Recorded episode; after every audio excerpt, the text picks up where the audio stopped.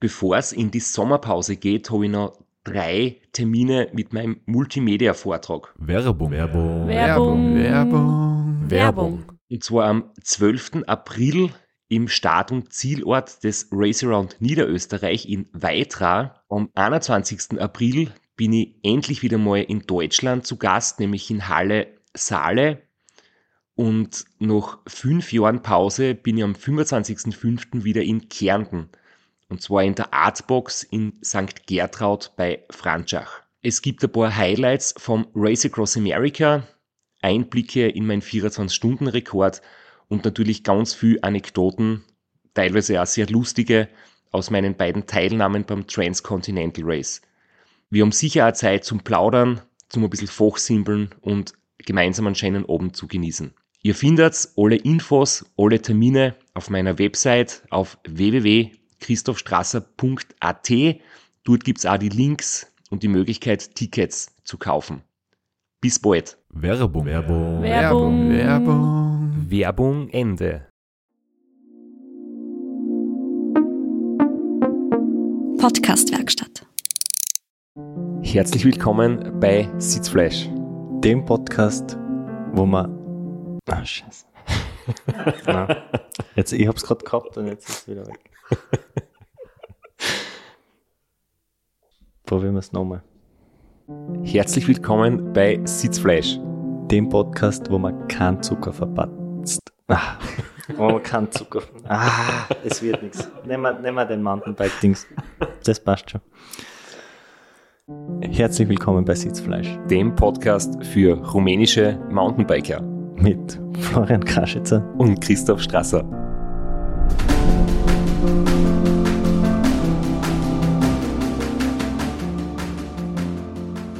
Wir haben mit einem ultimativen Cliffhanger aufgehört und der beruht auf einem Missverständnis meinerseits, aber wir werden ihn trotzdem hoffentlich noch in der Episode aufklären können. Ja, definitiv. Du hast äh, schon vorausblickend gesagt, dass es eine Diskussion äh, dann gegeben hat bezüglich äh, einem Regelverstoß und wir sind mit der Rennleitung zusammengesessen, um das zu klären. Aber das Ganze ist nicht passiert in dem Café nach der Grenze nach Rumänien, weil da hat es nämlich ein anderes Problem gegeben.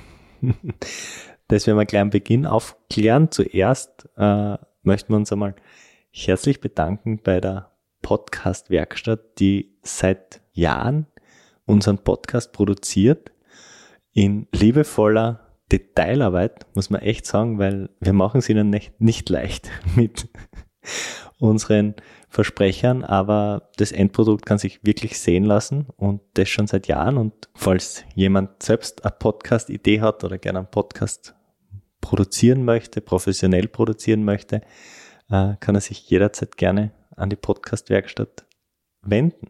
Und wir haben halt gesagt, wenn wir heute keine verkaufte Werbung haben, machen wir einfach Werbung für die Podcast-Werkstatt und sagen damit einmal Danke. Wir haben kein Partnerangebot unter www.podcastwerkstatt.com slash Sitzfleisch gibt's nix. Na, aber wenn man sich mit der Podcast-Werkstatt in Verbindung setzt, bekommt man ein individuelles, nennen wir es Partnerangebot. Und wenn ihr den Podcast gut findet, dann freuen wir uns natürlich alle, der Flo und ich und die Podcast-Werkstatt über gute Bewertungen. Zum Beispiel auf Spotify. ja, und es geht ganz einfach, das habe ich vor fünf Minuten selber gemacht. äh, weil ich das zwar schon ein paar Mal angesagt habe im Podcast, aber selber noch nie gemacht, aber jetzt auch, das ist ein Klick, der hilft uns, der freut uns riesig und ist aber nicht auf Spotify beschränkt. Ich glaube, auf vielen Podcast-Plattformen ist das möglich und wir freuen uns sehr über Bewertungen. Ja, weil ich gerade heute wieder mal nachgeschaut habe und wir haben jetzt tatsächlich schon sehr, sehr viele fünf Sterne bekommen und ich erzähle das dem Flo so ganz euphorisch und er sagt, uh, ich muss selbst erst einmal. Zählt es dann eigentlich, wenn man sich selbst bewertet? Ich denke schon, ja. Ja, du hast wahrscheinlich noch gar nie Erfolg gekurcht, oder? Äh, die, die paar Folgen, wo ich nicht dabei war, die habe ich mit Begeisterung angehört. Und damit wir weiterhin noch gute Episoden machen können, freuen wir uns natürlich auch über euer Feedback einfach per E-Mail oder per Instagram, Facebook, Kommentar. nämlich vor allem jetzt bezogen aufs Transcontinental Race, Fragen zu Ausrüstung, zum Rennen, zu allem, was irgendwie in den letzten Episoden quasi an Unklarheiten oder an, an Sachen auftaucht, wo wir gern vertiefend drüber reden. Wir werden dann eine Feedback-Episode machen und freuen uns natürlich da über Anregungen. Wir werden versuchen, so gut wie möglich die Fragen zu beantworten, äh, auf Kommentare zu reagieren und ja, freuen uns auf Feedback, hoffen auf viel Feedback, damit wir eine Folge füllen können. Aber jetzt das nächste Feedback, das unmittelbare, das ich im Transcontinental Race habe, war das Feedback von der Dame im Café bei der Bäckerei. Ja, äh, ich wollte es im Opener anteasen, es ist mir nicht gelungen. Also, du bist über die Brücke gefahren, bist in Rumänien, suchst ein Frühstück und ratterst in ein Café hinein und sorgst für Unruhe. ja, offensichtlich war es so. Äh, die Dame hat mich wirklich böse, also wirklich, wirklich böse mit einem sehr lauten Organ. Und sie hat da eine Statur gehabt, die mir, also wenn jetzt meine Statur und mein Bizeps mit ihrem Vergleich, da war ich definitiv deutlich unterlegen. Und sie hat eine sehr laute Art und Weise gehabt, mir mitzuteilen, dass sie sofort das Lokal verlassen soll. Und sie hat halt geschrien und geschimpft. Und die Ursache war, ähm, ich habe dort einen Kaffee bestellt, einen großen Espresso und es war aber jetzt so, dass das irgendwie äh, selbst zum Draufdrucken war, der Kaffeeautomat, aber man hat müssen bei ihr bezahlen. Und ich habe mir noch so ein Kilo Lab Brot gekauft, weil das habe ich dann weiter im, im Südosten immer öfter gegessen, nämlich einfach Weißbrot. Ein Kilo Weißbrot, ein riesengroßes äh, Stück, einfach das kannst du unter Strich hochstecken und jederzeit so einen, einen großen Brocken davon essen. Und es ja, hat halt auch Morgen eigentlich ganz gut funktioniert und war nicht so süß zwischendurch, einmal eine gute Abwechslung. Und dann ist der Kaffee halt recht langsam aus der Kaffeemaschine gekommen. Ich habe neben schon angefangen, fünf Sackel Zucker zum Aufmachen und in den Kaffee reinzuschütten.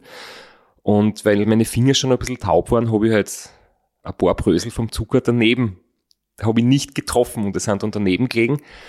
Und da ist sie sehr, sehr böse geworden, weil sie hat anscheinend frisch geputzt und jetzt kommt dann so ein fix und fertiger Radfahrer und macht ihr frisch geputzte Kaffeemaschine dreckig. Möchtest du bei der Geschichte bleiben, dass es nur ein paar Brösel waren, oder? Na und ich habe dann ein bisschen schon in Panik, weil sie so böse war, wollte sie dann den Kaffeebecher nehmen und einfach gehen, weil so alt habe ich schon. Und dann hat sie noch lauter geschrien, weil der Kaffee war noch nicht fertig und wenn ich den zu früh rausnehme, dann rinnt der Kaffee irgendwie auf die Anrichte.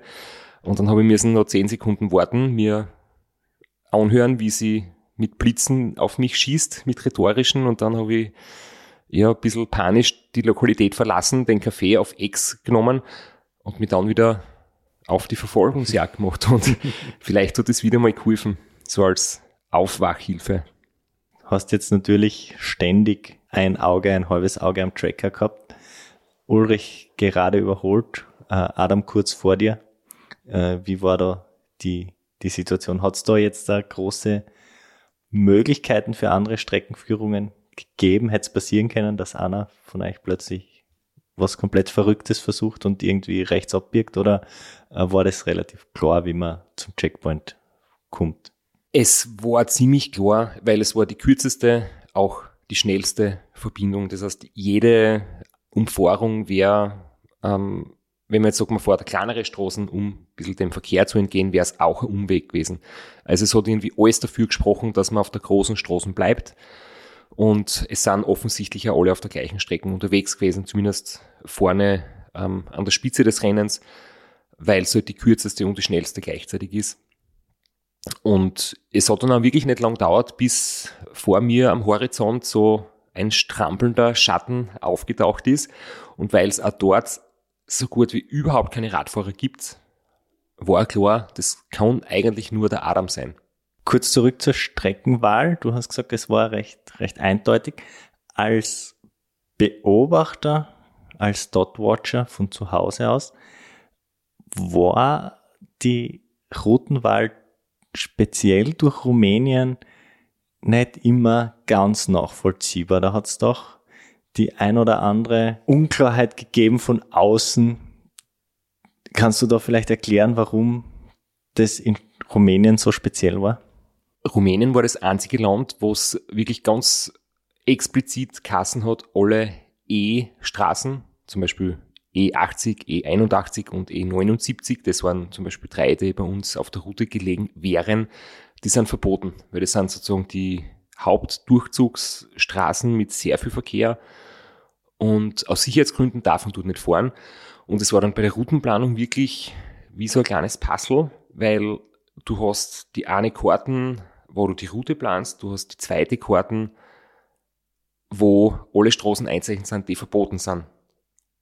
Da gibt's nämlich vom, von der Rennleitung sowieso noch ein paar explizite Verbote und die dritte Bedingung ist dann noch, dass alle E-Roads in Rumänien verboten sind und du musst dann wirklich, das ist eine Detektivarbeit teilweise, dass du sagst, du musst von A nach B, welche Straßen sind erlaubt und dann kann da passieren, dass eigentlich eine Route bis 10 Kilometer vor das Ziel gut ausschaut und dann hast du irgendeine Kreuzung, wo zwei E-Straßen zueinander kommen und du kommst du einfach nicht durch, ähm, ohne dass du auf einer ein Stückel fährst. Und dann musst du ganz hinten wieder neu planen anfangen. Ähm, es war dann alles machbar, aber deswegen hat es halt manchmal quasi nicht die vermeintliche Ideallinie gegeben, sondern als Zuschauer, wenn du das nicht gewusst hast, hast du halt gedacht, die fahren dann ziemlich einen Blödsinn. Und es war zum Beispiel deswegen der Grund, dass man vor Checkpoint 4, den wir alle schon irgendwie gefürchtet haben, weil das war dieser Gravel-Abschnitt oder ich würde sagen Mountainbike-Abschnitt, ähm, da hast du eigentlich nur eine Möglichkeit gegeben, dorthin zu kommen und das war über die Transalpina. Und die kann man wirklich vergleichen mit dem Großglockner, geht ungefähr gleich hoch, also deutlich über 2000 Meter Höhe und hat zwei so Passhöhen direkt hintereinander. So ist am Großglockner das Hochtor und das Fuschertörl gibt, gibt es dort zwei Spitzen mit einer Zwischenabfahrt. Und jetzt hat man müssen diese Transalpiner Straßen von Süden her überqueren. Nördlich davon war der Checkpoint und dann wieder nach Süden runterfahren und dort auf den Parcours einbiegen. Das hat auch vielleicht etwas komisch ausgeschaut aber man ist ja zu diesem Checkpoint 4 von der Seite oder von anderen Wegen halt nicht hinkommen. Vorm Checkpoint 4 aber das Duell mit dem Adam, den du schon siehst, oder sein Schatten zumindest schon siehst, hat sich das auch so lang gezogen wie das äh, Duell zu Checkpoint 2 oder hast du da mit Geschwindigkeitsüberschuss überholt, Stärke gezeigt Stärke vorgetäuscht vielleicht, um äh, dem Adam zu zeigen, wer der Chef ist. Jetzt so ganz frech gesagt. Zweiteres, zweiteres, habe Stärke vorgetäuscht. äh, nee, es ist, das, das eine ist natürlich immer, dass man fair, sportlich und respektvoll ist. Und das andere ist, es ist dann doch ein Rennen. Also ich würde jetzt niemals irgendwas was Blödes tun oder was Blödes sagen, wenn man sich begegnet. Und das war dann halt schon so, dass ich einfach ein bisschen vielleicht körperlich im Vorteil war, ähm, weil es nämlich auch dort gerade flach gewesen ist. Und wir sind aber ein paar Minuten nebeneinander gefahren, haben kurz getratscht und ich habe so spaßmäßig gesagt, dass ich ihm ja versprochen habe, dass ich ihn noch einmal erwische. Ich glaube, wir erwischen uns in der ersten Nacht, so in noch ein paar Minuten wieder und nicht erst nach einer Woche. Aber na, wir haben dann kurz geplaudert und ich habe dann zumindest so getan, als ob es mir noch sehr gut geht und habe versucht, äh, davon zu ziehen, was mir in der Ebene dann auch gelungen ist. Und sobald der nächste kleine Anstieg gekommen ist, das waren 50 Höhenmeter oder so, habe ich gedacht, aha, er war schon außer Sichtweite und plötzlich ist er wieder direkt hinter mir, weil er einfach bergauf viel, viel besser war als ich. Und der Adam auch sehr auf Leichtbau achtet, also halt wirklich eine sehr reduzierte Ausrüstung, ein leichtes Radl und ist halt wirklich bergauf sehr, sehr gut. Und hat er nicht umsonst eben diese Three Peaks Bike Race zum Beispiel schon gewonnen. Und ja, im nächsten Flachstück habe ich ein paar Meter rausfahren können und habe dann halt versucht, dass ich wirklich Gas gebe, um vom Mentalen her einfach auch das schaffen kann, dass ich vielleicht eben so weit einen Vorsprung rausfahre, dass ich dann über die Transalpina drüber komme, ohne dass er mich wieder einholt. Du hast das schon beim angesprochen, der Adam sehr zurückgezogener Athlet. Es gibt sehr wenig äh, online von ihm zu finden. Die paar Fotos, die man gesehen hat von ihm, also ich war wirklich bass erstaunt von seiner Ausrüstung. Ich habe natürlich nicht gesehen, was in seiner Tasche war, aber die Tasche war sehr, sehr klein. Da kann nicht viel Platz gehabt haben. Das war wirklich äh, wahnsinnig minimalistisch, wie er unterwegs war. Und der Adam wählt auch den Weg, dass er keine Social Media Kanäle bedient, keine Profile hat. Und deswegen kann man über ihn nicht so einfach äh, Sachen erfahren. Ähm, natürlich als Zuschauer wäre es oft wünschenswert oder auch als, als Mitstreiter, dass man ein bisschen mehr von ihm weiß, wie er so tickt und wie er so drauf ist. Aber das ist jetzt so seine Entscheidung. Er, er möchte das nicht und deswegen habe ich ihn vorher nicht so gut gekannt oder nichts, nicht viel über ihn gewusst. Und es kann wahrscheinlich auch ein Vorteil sein, wenn man ein unbeschriebenes Blatt ist und nicht ähm, gestalkt werden kann permanent. Aber ich war ihm auch erstaunt, wie ich ihn dann wirklich so live gesehen habe, dass er echt sehr, sehr wenig Ausrüstung anscheinend dabei hat oder so klein verbockt oder so, so schlau verpackt. Aber wie du sagst, ja, es, ist, es hat ausgeschaut, wie wenn er ähm, eine längere Trainingsausfahrt macht. Dein Plan auf der Ebene, äh, ein bisschen Zeit zwischen dich und den Adam zu bringen, ist aufgegangen und was du wahrscheinlich nicht mehr mitgekriegt hast, dass auch der Ulrich noch einmal äh, den Adam überholt hat und am Checkpoint äh, dann Zweiter war. Naja, ich, ich habe das schon mitgekriegt, ich habe immer wieder ähm, geschaut und ich war dann halt auch wirklich teilweise sehr erstaunt oder fast ein bisschen frustriert, dass sie die beiden irgendwie nicht abschütteln habe können. Also man sagt immer so, das, das Momentum, das, der mentale Vorteil, du bist irgendwie gut drauf, du überholst die anderen, du hast jetzt irgendwie so den mentalen Rückenwind. Aber gleichzeitig ist es halt so, wenn du dann irgendwie merkst, hey, die kommen doch wieder näher oder die bleiben einfach dran und ich bin den ganzen Tag wirklich, ich habe richtig Gas gegeben für die Verhältnisse und der Ulrich ist immer wieder näher gekommen, obwohl ich gewusst habe, er hat auch schon körperlich seine Probleme und ich gedacht, okay, vielleicht fahre ich gar nicht so gut, wie ich es glaube. Und die anderen sind noch bei Weitem nicht irgendwie geschlagen, sondern die haben noch richtig was drauf und die werden da jetzt noch richtig zurückschlagen vielleicht. Das war eigentlich für mich noch nicht wie, ja, fast frustrierend, dass ich trotz aller Anstrengungen eigentlich nicht weggekommen bin und der Ulrich sogar wieder näher gekommen ist und dann, wie wir kurz vor der Transalpina waren, der Ulrich eigentlich nur, ich glaube, ein, zwei Kilometer laut Tracker hinter mir war und ich habe gewusst, er ist der bessere Bergfahrer ähm, das wird jetzt wahrscheinlich schwierig werden, ähm, auf dem über 2000 Höhenmeter Berg den Vorsprung zu behaupten. Werbung. Werbung. Werbung. Werbung. Werbung. Flo, bist du auch schon so aufgeregt, wenn du an den April denkst? Jedenfalls, äh, wenn du das gleiche meinst wie ich, dann bin ich schon sehr voller freudiger Erwartung. Voriges Jahr haben wir erstmals einen Live-Podcast gehabt und weil das einfach so ein super schöner Abend war, werden wir das wiederholen. Und zwar dieses Mal im Zuge des Neusiedlersee Radmarathons in Mörbisch. Ja, und zwar werden wir uns am Freitag, dem 19.04. im Strandhaus Mörbisch die Ehre geben und mit einem unglaublichen Überraschungsgast äh, einen Live-Podcast aufnehmen. Also allein schon wegen dem Gast bin ich so nervös. Ich hoffe, dass du nicht dich ins Publikum setzt äh, und zuhören willst. Aber ich muss sagen, der, der Gast ist wirklich grandios und ich würde sagen, wir hören einfach einmal, was er zu dem Ganzen sagt. Hallo, Johnny Holland hier. Heute stehe ich natürlich wieder am Start beim Neusiedlersee Radmarathon. Immer ein Highlight des Jahres. Nebenbei bin ich auch live beim Podcast beim Neusiedler Radmarathon. Es wird mich natürlich riesig freuen, wenn ihr live dabei seid und dass wir vielleicht kurz über ein paar Höhepunkte aus meiner Karriere reden können. Sehen wir uns dann. Wer die legendäre Stimme noch nicht erkannt hat, das war Johnny Hogerland, legendärer Fahrradprofi und Pensionsbetreiber in Kärnten. Ja, und noch unter anderem dreimaliger Teilnahme oder Finish bei der Tour de France, jetzt auch im, in der Radmarathon-Szene sehr erfolgreich und sehr umtriebig. Und ja, wir freuen uns sehr, dass wir mit ihm äh, den Abend gestalten können. Und natürlich haben wir auch was zu gewinnen. Und zwar gibt es für zwei Personen jeweils ein Ticket und einen Startplatz für entweder Zeitfahren oder Radmarathon. Zeitfahren ist am Samstag, Radmarathon am Sonntag. Das heißt, es sind zwei Tickets, zwei Startplätze und gewinnen tun die, die folgende Frage richtig beantworten. Wie viele Tage ist Johnny Hogerland bei der Tour de France 2011 im rot-weiß gepunkteten Bergtrikot unterwegs gewesen? Schickt uns eine E-Mail an sitzfleisch.christophstrasser.at.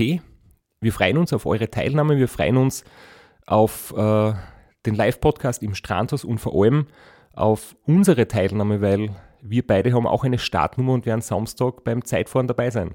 Ja, und werden uns wieder mal mit den Besten der Szene messen. Du wahrscheinlich ein bisschen kompetitiver als ich, aber ich freue mich immer wieder, wenn ich mir aufs Zeitfahrrad setzen kann. Heuer bin ich ohne Scheibe am Start, weil du meine Scheibe ja verkauft hast. Vielleicht können wir nur in der Leihgeschäft einfällen. Werbung. Werbung. Werbung. Werbung. Werbung Ende. Tatsächlich ist er dann so nahe gekommen, dass ihr euch gemeinsam zu einem Kaffeekränzchen hingesetzt habt, oder wie kann man das sagen? Ja, das ist jetzt die Geschichte, die du vorher schon angeschnitten hast, dass wir halt ähm, uns getroffen haben. Es war wirklich cool und wir haben den Moment so da irgendwie zelebriert, weil wir uns auch gut kennen und, und vor dem Rennen auch schon äh, viel miteinander besprochen haben oder einfach zu tun gehabt haben, er bei uns im Podcast war. Und dann fährt man Rennen, das so knapp ist, aber sehen tut man sie erst nach ja, über einer Woche. Das war irgendwie schon speziell. Und deswegen haben wir es uns da nicht nehmen lassen, einfach kurz einmal äh, miteinander zu plaudern. Ich fahre gerade die Transalpine auf, äh, mit einem recht guten Druck am Pedal, tut nichts weh, ruht gut. Und wer biegt mir am Hinterrad mehr oder weniger? Der Uber. es ist ein Wahnsinn. Ich habe in der Früh quasi in Uber aus der Schlafpause überholt. Bin kurz vorbeigefahren, bevor er anscheinend aufs Radl gestiegen ist. Er seitdem immer ein paar Minuten hinter mir den ganzen Tag schon. Jetzt ist wieder, jetzt ist wieder, äh, Moment, 14 Uhr. Also seit, kann man sagen, 10 Stunden biegt er mir am Hinterradl. Und den Adam Bierleck habe ich dann noch ungefähr zwei Stunden Fahrt überholt. Der ist seitdem auch immer direkt hinter uns. Und ich habe mir in der Früh gedacht, ich den Vorsprung von einer aufgeholt, bin dann beide vorbeigefahren. Ja, auch das ist jetzt ein entscheidender Moment. Jetzt habe ich ein bisschen mentales Übergewicht und die zwei haben sicher ein bisschen einen Knick oder so. Nix. Sie fahren schon wieder hinten nach. In Sichtweite, wenn ich zurückschaue, sehe ich den Uber aufverspulen und wir haben uns gerade unten beim Imbisspann getroffen, vor, bevor der Anstieg losgeht. Äh, und das sagt ein bisschen so in Spirit. Äh, ich gehe gerade außer mit meinen Getränke, er birgt gerade zu, wir klatschen kurz ab, lachen, weil wir irgendwie alle nicht fassen können, was da gerade abgeht, dass wir da so alle drei ein historisches Rennen liefern. Und dann haben wir ein Foto gemacht und jetzt fahren wir uns wieder die Seele aus dem Leib. So funktioniert irgendwie der Sport und das ist irgendwie echt geil. Und jetzt muss ich schiffen gehen. Alter, wenn du beim Ultraradlrennen wegen einer Pinkelpause von 20 Sekunden um deine Platzierung fürchten musst, am achten Tag noch 3750 Kilometer, wie geil ist das eigentlich? Und nicht, dass du einen Platz verlierst, von ersten auf den zweiten, sondern du kannst da von ersten auf den dritten zurückrutschen. Und äh, ja,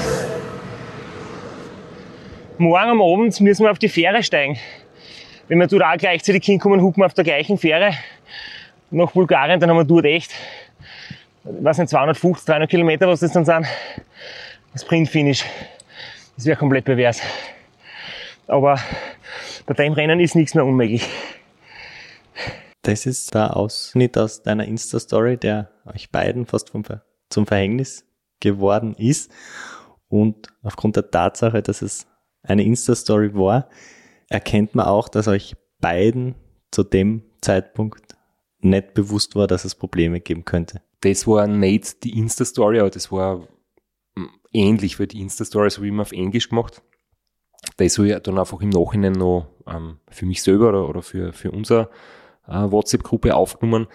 Aber ja, es war halt so, wir werden das dann mit Ulrich selber noch besprechen, weil ich nehme jetzt einfach vorweg, dass wir uns in Bulgarien im Zü mit einer Dosen Bier am Balkon hingesetzt haben und das Handy eingeschaltet haben und aufgenommen haben. Das heißt, es gibt eine Episode dann mit Ulrich. Da werden wir das noch wirklich unter uns besprechen quasi. Das ist dann wieder eine Folge, die wir anhören werden. Aber du kannst fünf Sterne geben, kannst nicht mehr, gell? Das kannst nur einmal. Kann ich nur einmal. Äh, vielleicht gibt uns der Ulrich auch fünf Sterne, die werden da nochmal fragen. ähm, genau, und jetzt möchte ich gar nicht zu sehr ins Detail gehen, weil es kommt noch, aber nur vorweggenommen, die Regel besagt, jeder, der unsupported ins Ziel kommen möchte, in der offiziellen Wertung, der darf keine Hilfe von außen oder von anderen Athleten annehmen. Und wenn du jetzt ein Problem hast mit deiner Versorgung, du hast zu wenig dabei, du hast kein Geld, um dich äh, zu verpflegen ähm, und du musst einen anderen Fahrer darum bitten, damit er dich aus diesem Problem quasi ähm, hilft, dir das Problem zu lösen, dann hast du fremde Hilfe in Anspruch genommen, dann verlierst du deinen finnischer Status. Und es kann auch sein, dass dann beide Beteiligten quasi nicht mehr in der Wertung sind. Und ja, das war halt im Prinzip uns nicht bewusst, weil es war klar, der Ulrich ist verpflegt, ich bin verpflegt und ich helfe ihm jetzt nicht, ein Problem zu lösen oder ich helfe ihm nicht äh, aus einer problematischen Situation heraus, sondern ich habe ihm halt äh, das Cola gezahlt, damit wir gemeinsam mit einer Dosen Cola quasi anstoßen können. Und das war wirklich nur aus ja, Sportsgeist, weil wir gesagt haben, hey, wir wollen uns auf der Straße ähm, das Rennen ausfahren und wir finden das beide so cool und natürlich auch der Adam, der war halt leider ein paar Minuten weiter hinten, sonst wären wir vielleicht zu dritt dort gestanden. Und ich habe quasi diese Runde ausgegeben, aber es war nicht so, dass er das benötigt hätte. Und das haben wir dann im Endeffekt mit der Rennleitung geklärt, aber es hat währenddessen schon sehr viel Diskussionen gegeben, weil das eben bei mir gepostet wurde. Und das war auch gut so, weil ganz, ganz streng genommen war es ein Regelverstoß. Er war aber so klein, dass dann die Rennleitung gesagt hat, ähm, sie können das nachvollziehen, dass es uns nicht darum gegangen ist, ähm, jemanden anderem quasi zu supporten, sondern dass es um den Sportsgeist gegangen ist.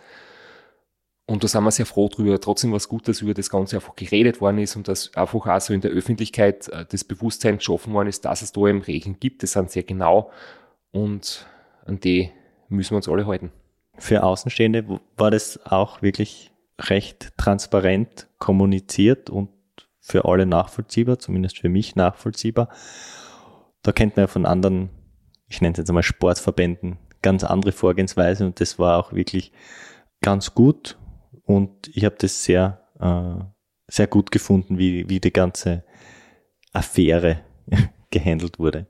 Ja, es hat natürlich zwei Lager gegeben. Die einen sagen, äh, eine völlig sinnlose Regel, wo ist das Problem, wenn, wenn einer einen Euro für ein Getränk zahlt und der andere hätte eh sein eigenes Geld gehabt, das ist doch einfach nur eine nette Geste und völlig irrelevant. Und die anderen sagen, die halt hardcore die Regeln einhalten möchten, das ist ganz genau genommen ein Regelverstoß. Und ja, man kann jetzt natürlich sagen, Kleinigkeit und sinnlos überhaupt drüber diskutieren zu müssen, aber die Regeln gibt's und die Regeln sind gut und wichtig. Natürlich sind sie halt wirklich teilweise so, so streng, dass man darüber diskutieren kann. Aber solange die Regeln so sind, ähm, halten wir uns dran. Und wie gesagt, alles Weitere ähm, besprechen wir dann mit dem Ulrich. Nicht wir, sondern du, aber genau. ich werde es mal anhören. Ich spreche Spotify. mit ihm und du hörst zu. Zurück zum, zum Rennen, das jetzt äh, zum Triell, würde ich fast sagen. Äh, du hattest Angst vor der Transalpina, nicht äh, vor der Straße an sich, sondern dass du gemeint hättest, die anderen zwei sind die besseren Bergfahrer und hast dann ganz schön hingehalten, würde ich mal sagen, weil äh, hast da doch einen kleinen Vorsprung ausfahren können. Es kommt immer darauf an, besserer Bergfahrer an Tag 1, Tag 2 oder Woche 2 und ich bin definitiv nicht der beste Bergfahrer, wenn es jetzt um einen Grazer Schlossbergsprint geht oder auch nicht am, beim Glockner König. Aber nach einer Woche anscheinend ändert sich das dann. Und weil ich halt einfach ähm, nach einer Woche nicht sehr ermüdet war, offensichtlich, habe ich dort noch irgendwie gute Reserven gehabt und habe halt wirklich gewusst, hey, es hat mehrere Gründe. Ich muss so schnell wie möglich den Berg schaffen, wegen Parcours bei Tageslicht und morgen die Fähre. Das war eine ganz verzwickte Situation. Wenn du zu spät ähm, zum Checkpoint und zum Parcours kommst, wirst du morgen keine Fähre mehr erwischen. Das war, habe ich mir drei Tage vorher schon eigentlich überlegt. Und dann natürlich auch noch ähm, das Duell mit Adam und Ulrich und da habe ich halt wirklich wieder so meine mentalen äh, Reserven irgendwie mobilisiert, habe versucht, richtig Gas zu geben und habe es anscheinend geschafft, dass ich ein paar Minuten wegkomme. Und wenn du dann merkst, der andere schwächelt gerade ein bisschen oder, oder es läuft ihm nicht so gut, dann beflügelt die das halt noch mehr und dann habe ich halt wirklich ja, 20 ähm, Minuten geschafft, rauszufahren bis zum Checkpoint. Aber war die Streckenkenntnis jetzt ein Vorteil für dich? Wir haben es ja kurz angesprochen, du warst auf Trainingslager in Rumänien, du kanntest die Transalpina und äh, du kanntest den Parcours. Und meine Frage ist jetzt eigentlich, sind eigentlich zwei Fragen. War die Streckenkenntnis auf der Transalpina ein Vorteil? Und war die Streckenkenntnis am Parcours vielleicht ein Nachteil, weil man ein bisschen Angst gehabt hat vor dem Parcours? Ich finde, Streckenkenntnis ist immer, immer, immer ein Vorteil. Bei der Transalpina habe ich gewusst, sie ist sehr steil und sehr lang. Und ähm, aber zum Beispiel, dass die Abfahrt sehr schön ist, dass guter Asphalt ist und da kann man dann ein bisschen besser so vorausdenken, wie lange wir es vielleicht brauchen und, und wie ist ungefähr der Zeitplan. Und einfach halt das Gefühl, man ist nicht überrascht, wie steil und wie lang die Straßen ist, sondern man weiß schon, was kommt. Und beim Parcours ist es halt, ja, ich habe schon gewusst, dass das wirklich schwierig wird und eigentlich fürchterlich, wenn man es in der Nacht fährt.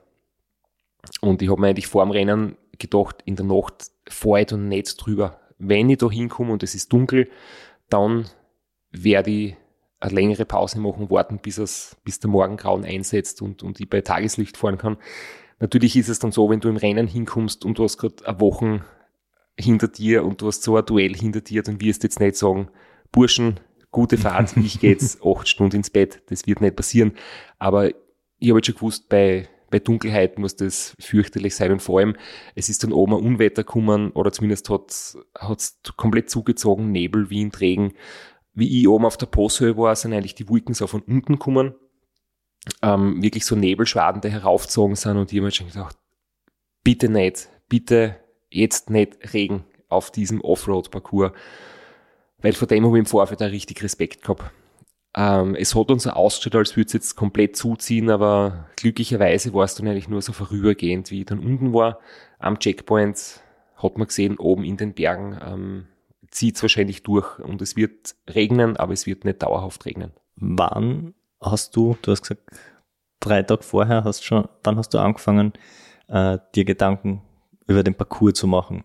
Wann komme ich hin, zu welcher Tageszeit, wann hat das Rechnen begonnen? Und wir wissen ja jetzt, du bist der bessere Kopfrechner. Du kannst anhand deines Schnitts und der ausstehenden Kilometer vielleicht eine präzisere Prognose abgeben als ich. Na, ich habe gewusst, ich muss spätestens um 5 Uhr Nachmittag in den Parcours reinfahren, damit ich noch bei Tageslicht durchkomme. Ich habe im Training viereinhalb Stunden braucht für die 45 Kilometer, also einen, einen wahnsinnigen Zehner-Schnitt bin ich da durchgefahren. Und ja, deswegen habe ich gewusst, 17 Uhr Einfahrt ist das späteste und ich bin dann erst um 18 Uhr hinkommen, aber ich habe gewusst, ich werde zumindest einen größeren Teil der Strecken im Hellen fahren und nur vielleicht den letzten Teil dann im Dunkeln.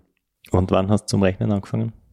24 Stunden vorher, mindestens. Also in Serbien habe ich schon genau gewusst, ich muss äh, circa zu der Zeit, ich kann es jetzt nicht mehr ganz genau sagen, ich weiß ja nicht mehr, ob es gestimmt hat, was ich mir ausgerechnet habe, aber ich habe schon Tage davor, zumindest in Serbien, schon genau gerechnet, auch beim Checkpoint in Sabeljak, also nach dem letzten Checkpoint am Turmitor, habe ich eben schon gewusst, dass ich ähm, eineinhalb Tage später am Checkpoint 4 in Rumänien sein soll.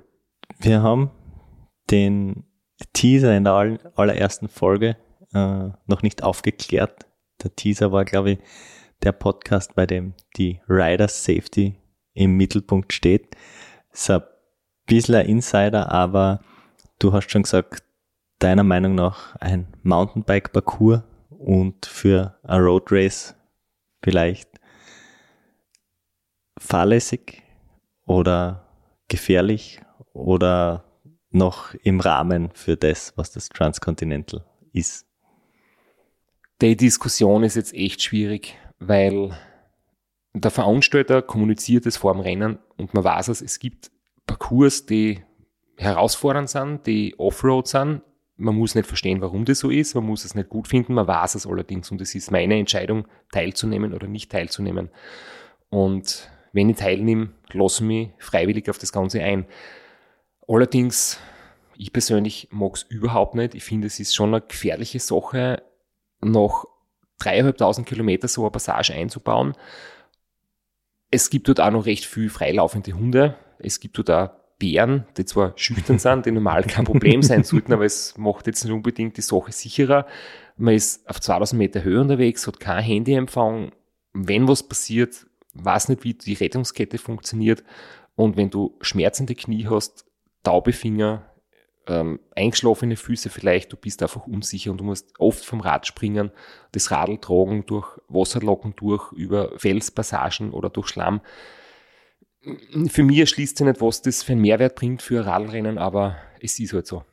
Vom Spirit her, für mich erinnert mich das so ganz an die, die Anfangstage der Tour de France, die äh, ersten äh, Bergpassagen, die ersten Bergpässe, wenn, ich, wenn mir jetzt nicht alles täuscht, bitte korrigiert mich vielleicht in der Feedback-Folge, äh, hat bei der Streckenbesichtigung, wie der Tourdirektor das erste Mal über den Tourmalet gefahren ist, ist er von wilden Wölfen oder eh von einem Bären angegriffen worden und hat dann noch ein Telegramm geschickt, äh, ja, Straße ist passierbar, alles kein Problem. Und dann sind äh, Anfang des 20. Jahrhunderts das erste Mal über den Col de Tourmalet gefahren.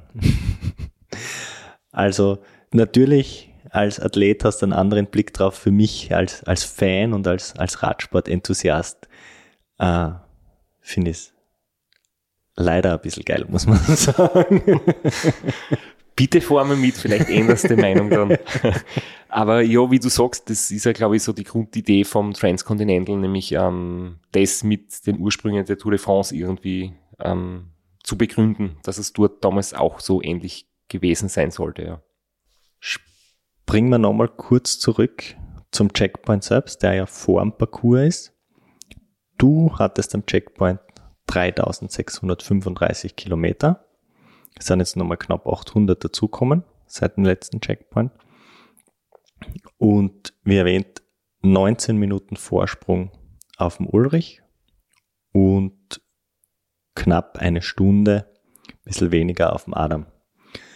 Platz 5, äh, Christian Jakubek. Ich erwähne den deshalb noch aufgrund seiner Platzierung im Ziel, aber dazu kommen wir dann, dann später. Aber so die Top 5 innerhalb von 17 Stunden nach 3600 Kilometer. Das ist ein extrem knappes Rennen. Also auch für Supported Maßstäbe. Das ist ein richtiges Rennen. Ja, so wie es im letzten Einspieler gesagt habe, da wird irgendwie geredet von einem historischen Rennen. Da war ich natürlich wieder so ein bisschen in, im Euphorie-Modus, weil ich würde mich im Alltag niemals selbst bezeichnen, dass ich was Historisches mache. Aber drei Radlfahrer innerhalb von ein paar Minuten und beim Checkpoint war es dann halt eine Stunde zu den Top 3 und achte innerhalb eines Tages ist halt schon wirklich ein Ergebnis, das wird es beim Ram in der Art, in dieser Enge nicht geben. Zumindest nicht oft, ja. Du erwähnst noch Platz 8, Fiona Kolbinger, äh, knapp einen Tag dahinter, also wirklich extrem eng. Und wir haben es erwähnt, äh, der Diebstahl, der Verlust ihrer Wertsachen, äh, Rennen fortgesetzt und jetzt schon auf Platz 8. Wahnsinnsleistung. Eine der wichtigsten Sachen ist bei dem Rennen auch immer gut verpflegt unterwegs zu sein, vorausschauend zu planen.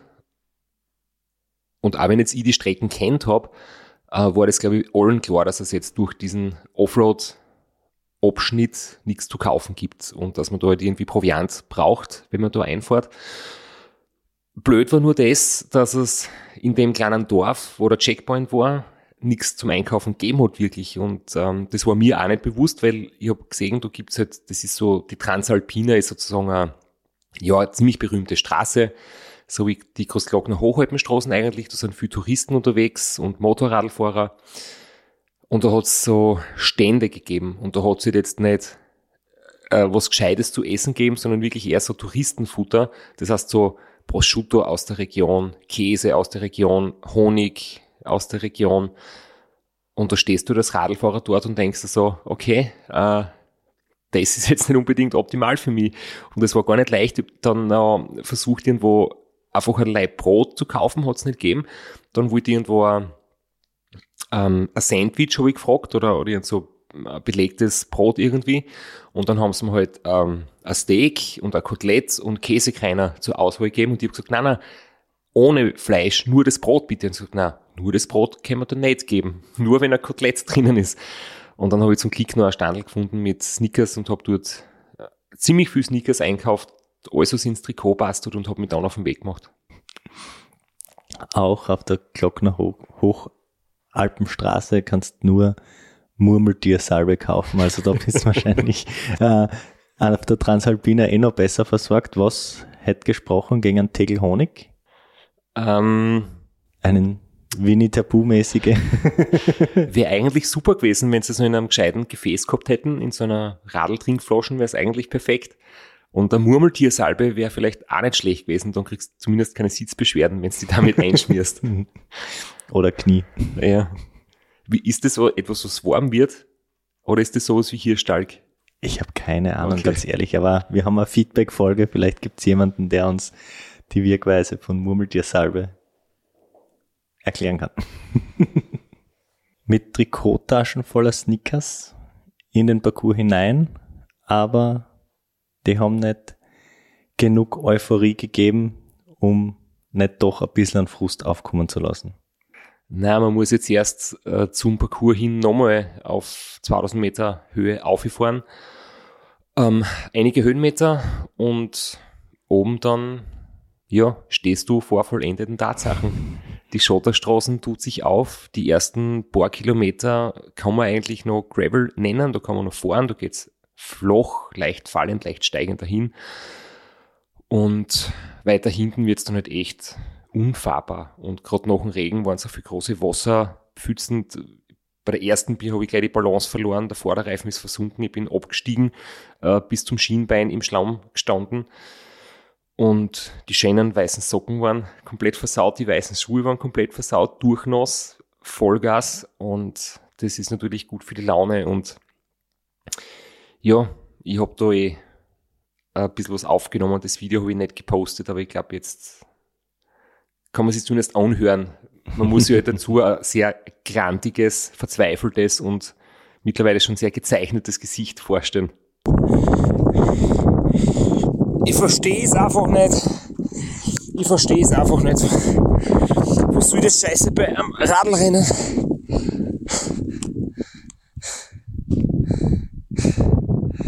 Es ist so sinnlos.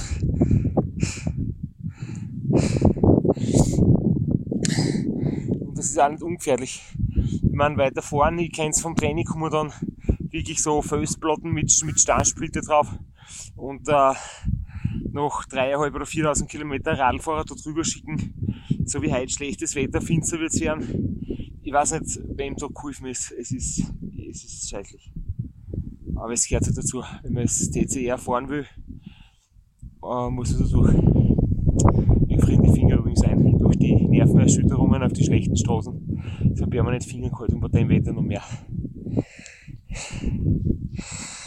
Jedenfalls hast du es fast so, wie, wie es dir vorgenommen hast, geschafft, den Parcours fast noch im Tageslicht absolviert, während deine Konkurrenten hinter dir im Finsteren drinstecken. Weil ich den Parcours halt schon kennt habe, was mir im Endeffekt nicht so viel geholfen hat, außer das, dass ich wirklich sehr vorsichtig war, weil ich gewusst habe, da unvorsichtig und schnell da durchzufahren, das kann nur Rad oder dein Körper kaputt machen, du wirst wahrscheinlich stürzen.